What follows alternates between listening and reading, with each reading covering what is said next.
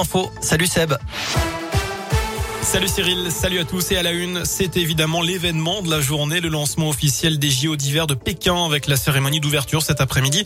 Les Français tenteront de faire mieux qu'il y a 4 ans en Corée du Sud où ils avaient rapporté 15 médailles. Alors quelles sont les chances de podium pour la délégation tricolore? On fait le point avec Léa Grillet. Oui, tout d'abord le biathlon tricolore qui promet une belle moisson de médailles avec les deux premiers de la Coupe du Monde, Quentin Fillon-Maillet et Emilien Jacquelin. L'Indinois Simon Détieux pourrait bien avoir une carte à jouer lui aussi. Chez les filles, quatre Françaises figurent parmi les 12 premières mondiales cet hiver. Justine Brezas-Boucher, Anaïs Chevalier-Boucher, Anaïs Bescon et Julia Simon. En ski alpin, Alexis Pinturo, Clément Noël ou encore Mathieu Fèvre figurent évidemment dans la liste des médaillés potentiels. Chez les femmes, on espère bien sûr une médaille pour la skieuse du Grand Bornand, Tessa Worley, porte-drapeau cette année. Perrine Lafont en ski de boss s'est déjà qualifiée hier. La finale se déroulera dimanche. Elle espère réaliser le doublé après sa médaille d'or en Corée. En ski freestyle, Tess le 2 chez les femmes ou encore le porte-drapeau Kevin Roland ont toutes leurs chances. Et puis bien sûr le duo clermontois de patinage artistique Gabriela Papadakis et Guillaume Cizeron. Ils tenteront d'aller décrocher l'or olympique, le seul titre manquant à leur palmarès. Merci Léa. Les Jeux vont durer 15 jours avec près de 3000 athlètes engagés. Chez nous, on suivra avec attention la prestation de la stéphanoise Tiffany Gauthier en ski alpin. L'allègement du protocole sanitaire se précise dans les écoles. Jean-Michel Blanquer l'a confirmé ce matin. Il devrait intervenir au retour des vacances de février qui attaquent ce soir pour la zone B. Ce sera en fin de semaine prochaine pour nous. Le ministre qui note une amélioration globale de la situation.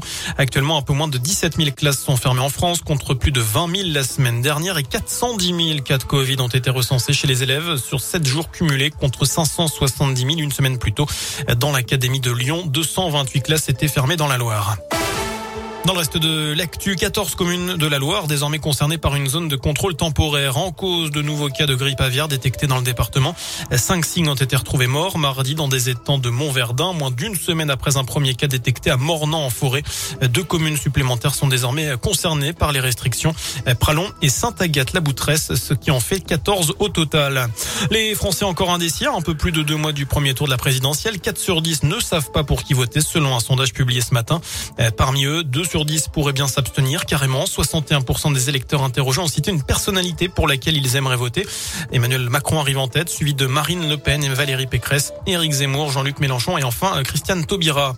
Dans ce contexte, la course au parrainage se poursuit à un mois de la clôture. Le chef de l'État a déjà obtenu ses 500 signatures d'élus, même s'il n'est pour l'instant pas officiellement candidat. Enfin de la Ligue 1, ce soir le début de la 23e journée. Marseille accueille Angers à 21h. Demain, Saint-Etienne recevra Montpellier à 17h. Notez que la ministre des Sports Roxana Maracineanu sera présente pour cette rencontre, notamment pour évoquer avec les dirigeants stéphanois la fin des jauges dans les enceintes sportives.